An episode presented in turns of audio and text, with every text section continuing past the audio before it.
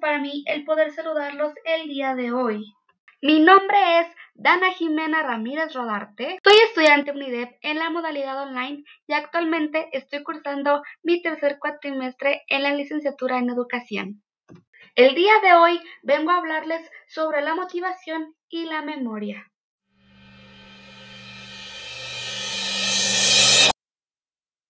La motivación es un estado interno que nos impulsa a cumplir metas o ciertos propósitos que nos hemos planteado. Asimismo, también es un componente fundamental porque dirige a la conducta humana y dentro de la psicología puede clasificarse dependiendo del área en que se produce el estímulo. Primero tenemos la motivación intrínseca, en donde se da inicio a cualquier actividad gracias a los incentivos internos y por el placer que se producirá el llevarla a cabo. Por ejemplo, una persona dibuja, escribe o se ejercita porque disfruta hacerlo. Después está la motivación extrínseca, pero en esta la actividad es impulsada por un incentivo externo, prácticamente por un refuerzo.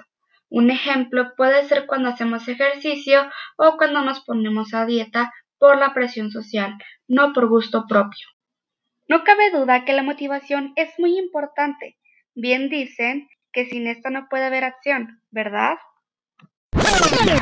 Por su parte, la memoria se encarga de almacenar, codificar y recuperar la información, nos da la oportunidad de recordar hechos o sensaciones que algunas veces en nuestras vidas hemos experimentado y es vital para el aprendizaje. También es importante mencionar los tipos de memoria y comenzamos con la sensorial, llamada así porque está conformada por la información que perciben nuestros sentidos. Además, es de breve duración.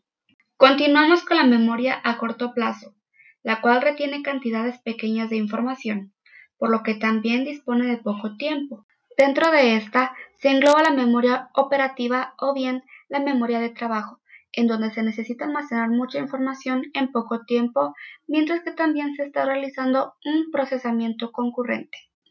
Este tipo de memoria operativa puede ser clasificada según sus factores y el primero es el bucle fonológico, especializado únicamente en la información verbal. El segundo factor es la agenda visoespacial, encargada de mantener activa la información que percibimos a través de las imágenes.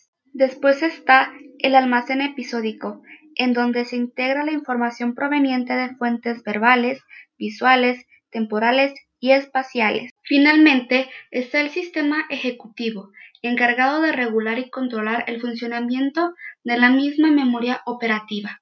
Continuando con los tipos de memoria, tenemos la de largo plazo, que es aquella que posee la función de almacenar la información durante un periodo de tiempo mucho más largo, y cabe decir que esa también se divide en varios tipos. Primero está la memoria explícita o declarativa, en donde la información se almacena conscientemente, dando la oportunidad de poder reconocer los lugares, las cosas, a las personas y todo lo que esto conlleva. En esta misma podemos encontrar a la memoria episódica y a la memoria sensorial. La primera almacena información autobiográfica e incluso nos ayuda a recordar hechos de una manera más concreta, mientras que la segunda almacena la información a largo plazo de aquellos sucesos que no están bien definidos. Y para finalizar con esta descripción de los tipos de memoria, es importante incluir a la memoria implícita o procedimental, conocida así porque almacena la información de manera inconsciente. Ahora bien, ¿Cómo es que la motivación se relaciona con la memoria? La motivación es un factor importante para que nuestro cerebro logre recordar alguna información específica que nos ayude a alcanzar nuestros objetivos. En la Facultad de Medicina Mount Sinai en Nueva York los científicos dirigidos por los doctores Matthew Shapiro y Pamela Kennedy lograron hacer un estudio que demostró que las ratas que poseen hambre o sed pueden hacer uso de su memoria para descubrir la comida o el agua dentro de un laberinto.